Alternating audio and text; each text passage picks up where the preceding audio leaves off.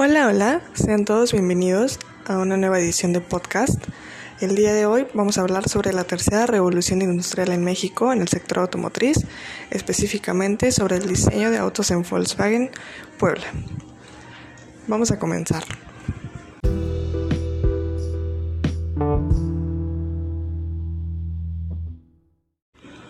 Introducción. Revolución industrial. Como revolución industrial o primera revolución industrial se denomina el periodo histórico en el que se experimentó un conjunto de cambios radicales en los métodos de producción de bienes y que generó nuevas dinámicas económicas y sociales entre los individuos. En la actualidad, muchos países en el mundo todavía presentan estructuras de carácter preindustrial, es decir, no se han industrializado o lo han hecho parcialmente. Hablamos entonces de países en vías de desarrollo.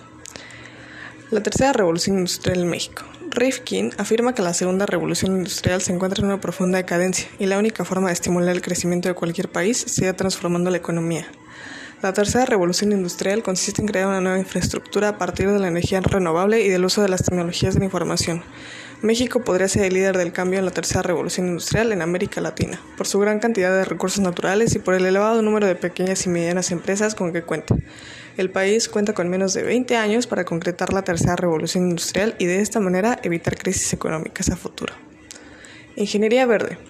Sabemos que el mundo necesita dejar de depender de los combustibles fósiles y en ese sentido se considera que esto ocurriría mediante una revolución energética que pasaría a ser una red de redes interconectadas como Internet, en la que cada edificio sería una central eléctrica. El factor más importante para sacar de la pobreza a cientos de millones de personas en el mundo sería un acceso fiable y asequible a la electricidad verde porque ningún desarrollo económico es posible sin esta entrada. Hasta el momento, es lamentable que México cuente con una riqueza natural envidiable y solo genere 5% de energía renovable.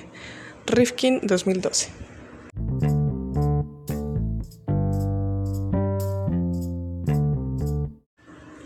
Desarrollo. La revolución industrial en Europa y en Estados Unidos.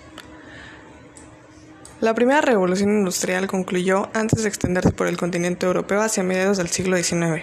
A partir de ese punto se inicia la segunda revolución industrial que en, pocas décadas se difundió por gran parte de Europa hasta que llegó a su fin en 1914 con la Primera Guerra Mundial. De igual manera, la revolución industrial llegó a Estados Unidos como un eco de la revolución industrial ocurrida en Gran Bretaña y Europa.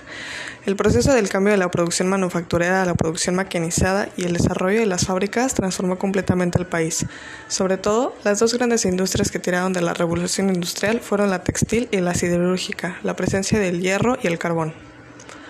Revolución industrial en México.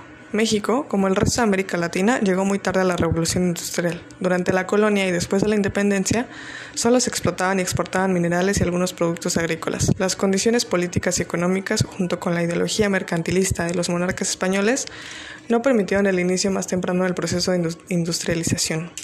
Los caudillos que gobernaron después de la independencia tampoco propiciaron el inicio de la era industrial en México. El proceso de industrialización o revolución industrial en la nación mexicana comenzó realmente 150 años después, ya bien entrado el siglo XX. Contreras 2020. Las empresas mexicanas tienen una alta propensión a innovar con base en el aprendizaje obtenido por sí mismas. Las vinculaciones de las empresas con su ambiente industrial y con otras instituciones económicas sociales no son relevantes, lo que sin duda puede considerarse como una debilidad en la generación de conocimientos tecnológicos en el sistema económico y en particular en el sector industrial mexicano. Corona y Hernández Gómez, 2000, página 764. Diseño de autos eléctricos en Volkswagen, Alemania. Con expectativas de crear movilidad limpia, Volkswagen cambiará sus plantas de Eden y Hanover en Alemania para la producción de vehículos eléctricos. Para esta implementación se han tomado medidas tanto a nivel técnico como de personal. Las plantas de Zwickau, Eden y Hanover serán la red más grande para producción de vehículos eléctricos en Europa. En Eden se producirán vehículos eléctricos a partir de 2022. En Hanover probablemente se producirán a partir de 2022 modelos para la familia de Bus, que serán los primeros eléctricos comerciales junto con los vehículos convencionales. Por otro lado, Zwickau será el núcleo de la implementación de la red de producción eléctrica global, previendo que saldrán hasta 3.000 millones de autos en su línea de producción. Con estas acciones, Volkswagen busca sacar a la movilidad eléctrica de su nicho para lograr que el auto eléctrico esté al alcance de más personas y con ello dar los primeros pasos para un futuro donde la movilidad limpia predomine. Diseño de autos sustentables en Volkswagen Puebla, México. Antes que nada, ¿Qué se entiende por un vehículo sustentable? El primer nivel denominaremos al diseño verde, que implica incorporar detalles verdes o sustentables en el vehículo. En el segundo nivel vamos a denominarlo diseño sustentable, que implica considerar todo el ciclo de la vida del vehículo buscando minimizar el impacto ambiental de la unidad motorizada en toda su vida útil. El tercer nivel ya implica una ruptura, un cambio de paradigma, generalmente gatillado por la explosión de las nuevas tecnologías, utilizando el hidrógeno como combustible o como un vehículo autónomo aquel controlado por todo este sistema inteligente.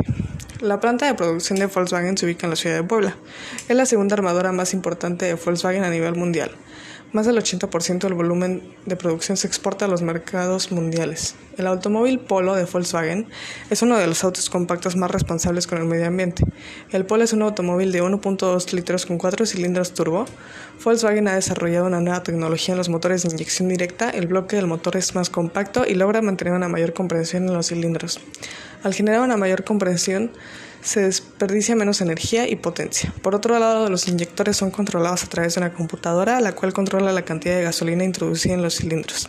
Esto genera que el motor pueda quemar completamente el combustible y así las emisiones han disminuido un 12%.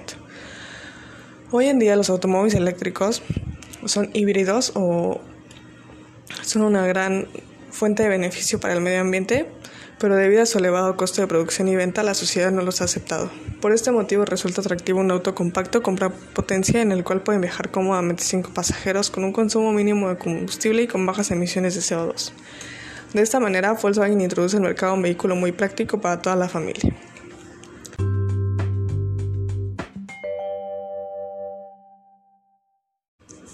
Conclusión. La relevancia social del tema. El desarrollo sustentable es una práctica de indiscutible valor a nivel global y solo algunos ingenieros mecánicos la promueven. Afortunadamente los que sí están involucrados en proyectos como Volkswagen, galardonada como la empresa verde del 2012, es consciente que la Tierra se encuentra en crisis debido a las inmensas cantidades de contaminantes liberados al medio ambiente. Por ende, la compañía ha creado un programa llamado Think Blue, la cual tiene como propósito el desarrollo de productos y tecnologías ambientales, así como métodos de producción eficientes de los recursos. Relevancia disciplinar del tema. Los ingenieros mecánicos también han incorporado prácticas sustentables en su cadena de valor para la industria, con un mayor rendimiento y menor consumo de combustibles de las nuevas generaciones de vehículos entre un 10 y un 15%, según afirma Evelyn Castillejos, publicista de Mercados.0 en 2011. El desafío para los ingenieros mecánicos de crear un proyecto sustentable hoy en día es imperativo. El consumo desmesurado de recursos y la carencia de planeación han puesto al planeta en gran peligro. La ingeniería tiene la amplitud del conocimiento creando así personas especializadas en ciertas áreas, pero a su vez dejando espacios vacíos. Como ingenieros mecánicos, se nos presenta un mar de posibilidades no solo para implementar nuevas tecnologías, sino que también para desarrollarlos conforme a las necesidades y presupuesto disponible.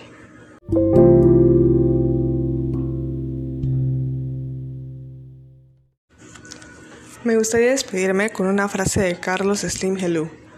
La ingeniería continuará siempre transformando y mejorando a la sociedad. Espero que les haya gustado, espero que les haya resultado interesante este nuevo episodio de podcast y nos vemos en el próximo capítulo.